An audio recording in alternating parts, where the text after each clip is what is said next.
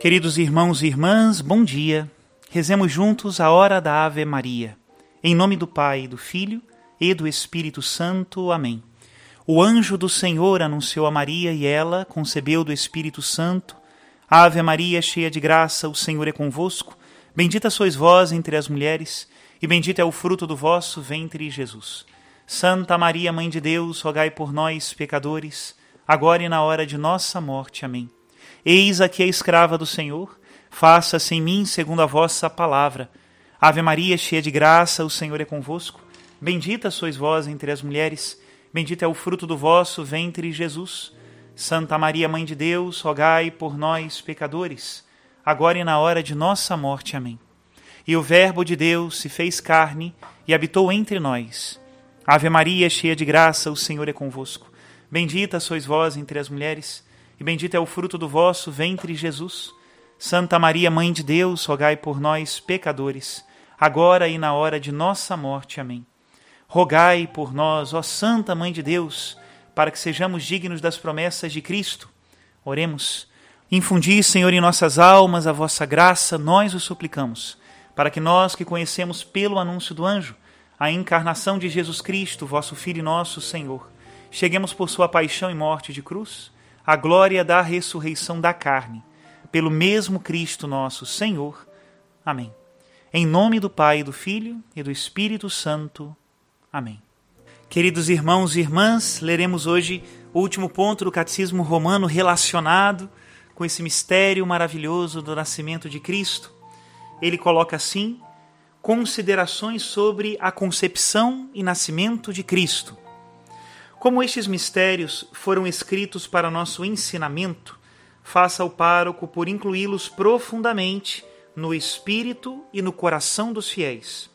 Antes de tudo, para que a recordação de tão grande benefício os leve a render graças a Deus, que é seu autor, depois, para que tenham diante dos olhos e tratem de imitar este egrégio e singular exemplo de humildade realmente que pode haver de mais útil e mais próprio para humilhar nosso orgulho e arrogância espiritual do que considerar muitas vezes como Deus se humilha, a ponto de tomar sobre si a fraqueza e fragilidade humana.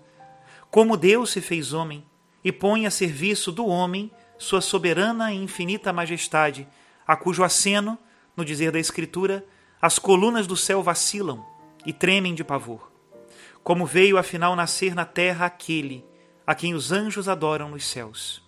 Ora, se Deus fez tanto por nós, que nos incumbe fazer de nossa parte para realizar a sua vontade, com quanta alegria e prontidão de espírito não devemos, pois, amar, abraçar e cumprir todos os deveres que nos impõe a humildade.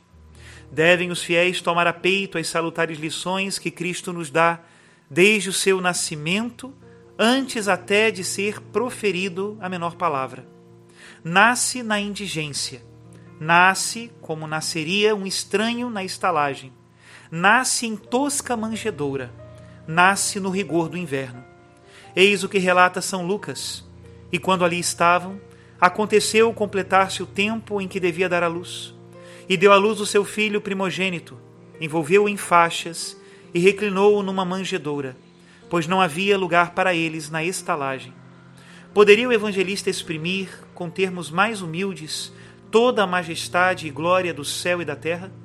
Não escreve apenas que não havia lugar na estalagem, mas que o não havia para aquele que de si declarou: Minha é a redondeza da terra, e minhas são todas as coisas de que se acha repleta. Outro evangelista dá o mesmo testemunho veio para o que era seu, e os seus não o receberam. Levando em conta estes fatos, os fiéis devem ainda lembrar-se que, se Deus quis assumir a baixeza e fragilidade de nossa carne, foi para elevar o gênero humano ao mais alto grau de honra e dignidade. Com efeito, como prova da eminente posição e dignidade a que a bondade divina exaltou o homem, Basta existir realmente um homem que, ao mesmo tempo, é perfeito e verdadeiro Deus. Por conseguinte, devemos gloriar-nos de que o Filho de Deus é nossa carne e osso.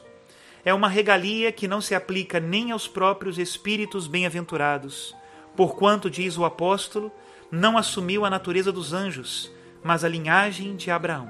Entretanto, devemos cuidar que não nos aconteça, para nossa maior desgraça, o que sucedeu na estalagem de Belém, onde faltava lugar para Jesus nascer.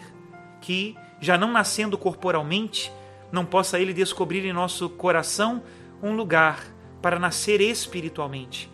Nascer dentro de nossas almas é o que Jesus quer com toda veemência, pois a nossa salvação é o objeto de sua maior solicitude. Assim como ele se fez homem por obra do Espírito Santo e nasceu de uma maneira que supera as leis da natureza, assim como ele é santo e representa em pessoa a própria santidade, assim também devemos nós nascer, não do sangue, nem do desejo da carne, mas de Deus, e depois levar uma vida nova, como novas criaturas, para conservarmos aquela santidade e pureza de espírito, que é o maior apanágio dos homens regenerados pelo Espírito de Deus. Destarde, reproduziremos em nós uma certa imagem e semelhança da Santa Conceição e do Santo Nascimento do Filho de Deus. Esta possibilidade constitui para nós o objeto de uma fé inabalável.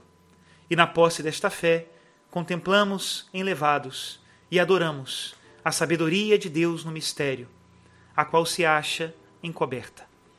Até aqui a citação do Catecismo Romano, e que alegria saber que em nossa alma se reproduz, de certa maneira, o mesmo milagre que se realizou no seio da Virgem Maria.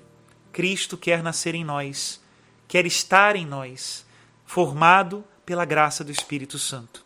Que Deus nos conceda essa grande alegria que só o céu pode nos dar. Deus abençoe a todos em nome do Pai, do Filho e do Espírito Santo. Amém.